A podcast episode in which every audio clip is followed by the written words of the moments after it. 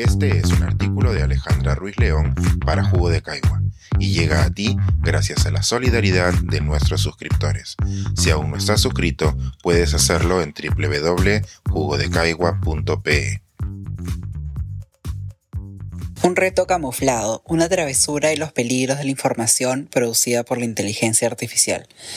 Es frecuente escuchar que la inteligencia artificial es el futuro, cuando realmente es el presente. No tenemos que trabajar en ambientes de tecnología para encontrarnos con sus usos cotidianos. Por ejemplo, cuando solicitamos un servicio por WhatsApp y mantenemos una conversación con un bot que nos da respuestas y que simulan las de un ser humano. Cuando Google nos corrige una falta ortográfica en un correo o nos sugiere un mensaje de despedida.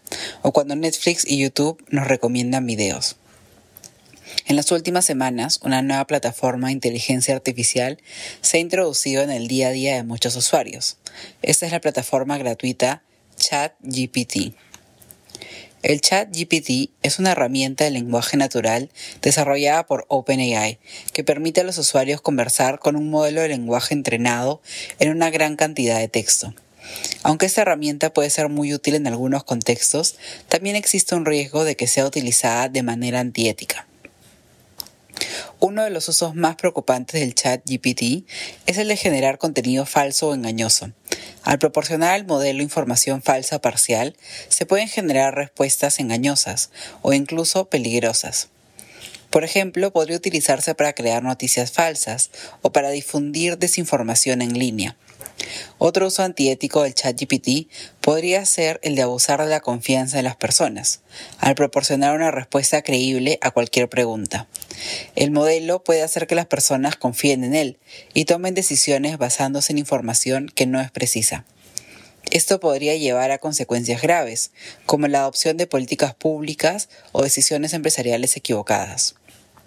En resumen, el ChatGPT es una herramienta poderosa que puede ser muy útil en algunos contextos, pero también hay un riesgo de que sea utilizada de manera antiética.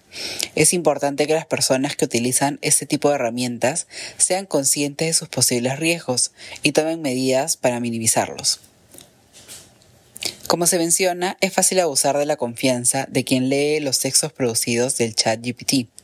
Si yo, como autora, entre comillas, de este artículo, no les confesara que el segundo, tercer y cuarto párrafo que han leído fueron escritos por ChatGPT, es probable que ustedes no se dieran cuenta. La diferencia entre el primer párrafo escrito por mí y los siguientes no es de tanta como para diferenciar a la autora humana del bot. Y más importante aún es saber que no realicé ninguna corrección de estilo o gramática en los párrafos que el chat produjo. Los textos producidos por la inteligencia artificial son casi perfectos, y si tuvieran errores tampoco serían alarmantes, porque los humanos escribimos textos incoherentes y con equivocaciones todo el tiempo. Haber compartido que ese texto es una coproducción abre la puerta a la desconfianza. Nuestros lectores ahora tendrán que dudar qué porcentaje de los textos que producimos en Jugo de Caigua son realmente escritos por humanos y qué porcentaje se han producido en segundos por una tecnología gratuita e impresionante. Tal vez en nuestro manifiesto debamos incluir que no usaremos esta tecnología en nuestras columnas, o nuestros editores tendrán que indicar si en el futuro algunos de nuestros jugueros se decantan por pedirle ayuda a la computadora. Por mi parte, usar esta herramienta para haber escrito esta columna no es un alivio, todo lo contrario. Es tentador tener párrafos coherentes escritos en segundos, pero es escalofriante darse cuenta de que nuestras ideas no son tan únicas como pensamos y que una computadora puede expresarse mejor de lo que nosotros podemos hacerlo. Después de coescribir este artículo con ChatGPT, no pienso en las horas que me voy a ahorrar, sino más bien en el esfuerzo que tengo que hacer para demostrar que mi inteligencia natural está a la altura de la inteligencia artificial. Desde Juego de Caigua seguiremos produciendo textos humanos, con errores e incoherencias pero humanos. No podemos decir lo mismo de otras plataformas.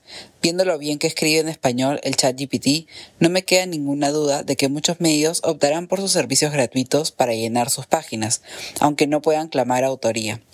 Como el mismo ChatGPT nos dice, esta herramienta se puede usar para dar información falsa, información que no ha sido revisada por humanos o para producir documentos que influyen en la vida de las personas, como una legislación o una consulta médica.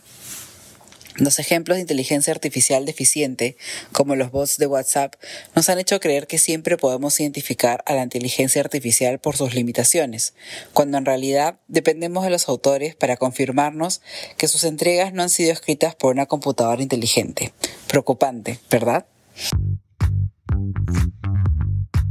Pensar, escribir, editar, grabar, coordinar, publicar y promover este y todos nuestros artículos en este podcast cuesta y nosotros los entregamos sin cobrar. Contribuye en www.jugodecaigua.pe barra suscríbete y de paso espía como suscriptor nuestras reuniones editoriales.